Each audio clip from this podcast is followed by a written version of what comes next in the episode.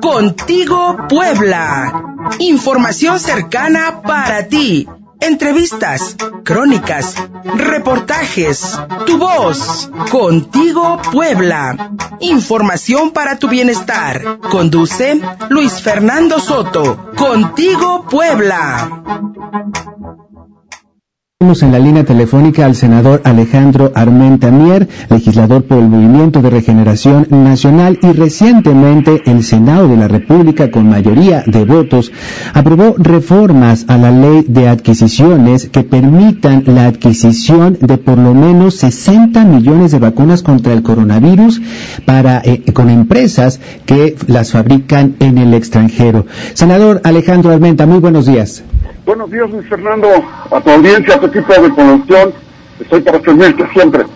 Senador Alejandro Almenta, pues fue una votación prácticamente este, eh, en su mayoría por parte del Congreso de la Unión, 290 votos a favor, 71 en contra en los, eh, eh, entre los diputados federales para agilizar esta compra de vacunas y otros insumos para la salud ahorita justo que estamos en la pandemia. Sí, no puede haber demora en la adquisición y en la distribución. Está en juego, Luis Fernando, la vida de millones de habitantes del planeta y en nuestro país también.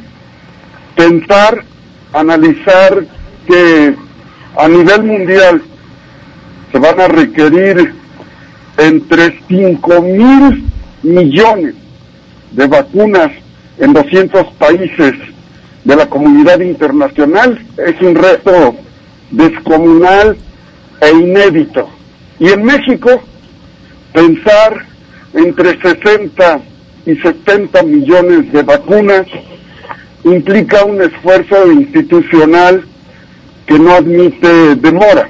Hoy el presidente, Andrés Manuel López Obrador, le comentó a la audiencia cómo van adquirir los medicamentos, las vacunas, a través de la Organización Mundial de la Salud y de la ONU, la Organización de Naciones Unidas.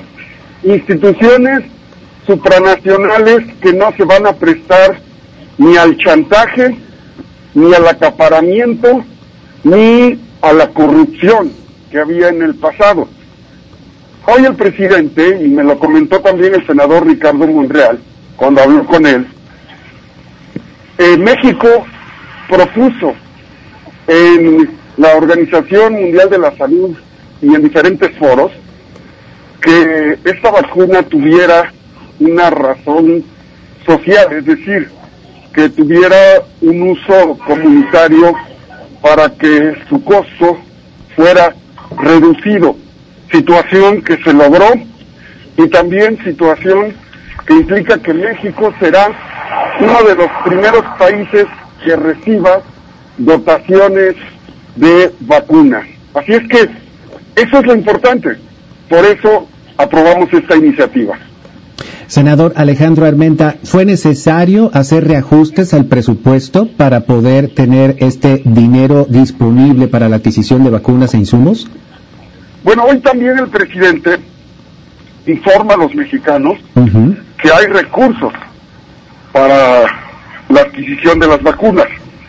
Seguramente, producto de la economía que ha generado el gobierno y del cobro de los impuestos a las empresas morosas que no querían pagar eh, impuestos, esas grandes transnacionales, ya hay una previsión.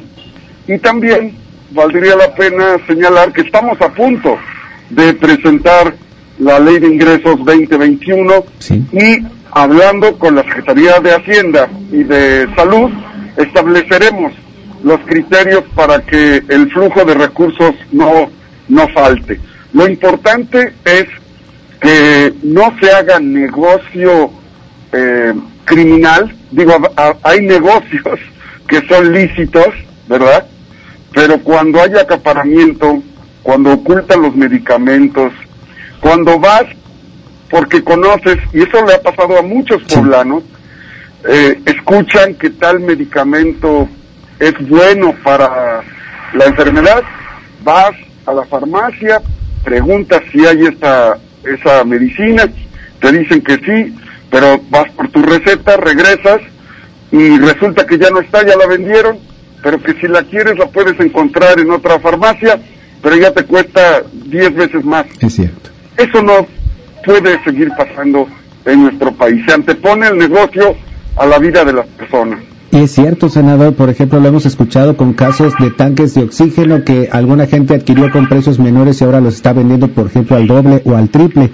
Senador Alejandro Almenta, presidente de la Comisión de Hacienda y Crédito Público en la Cámara Alta del Congreso de la Unión, tras la reforma a la ley de adquisiciones se han levantado algunas críticas, eh, sobre todo eh, aludiendo una posible compra directa sin licitaciones de estos medicamentos. ¿Qué hay de cierto en estas suspicacias?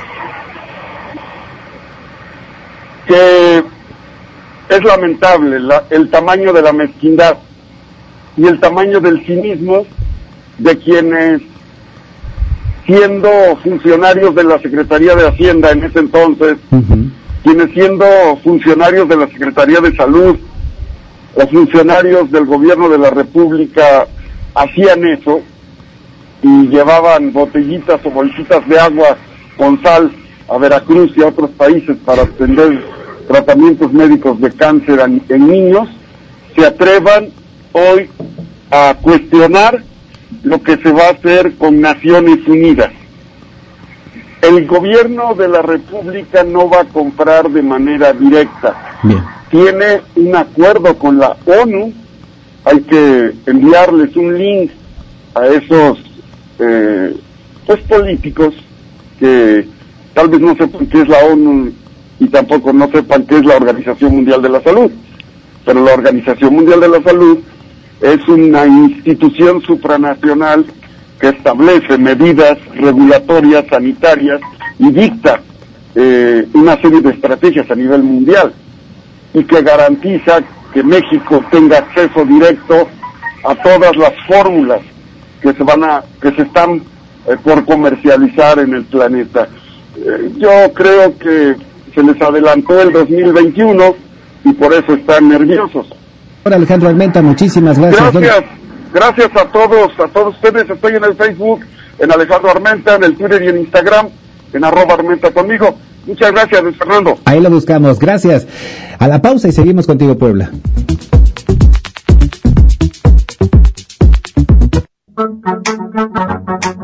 Contigo, Puebla.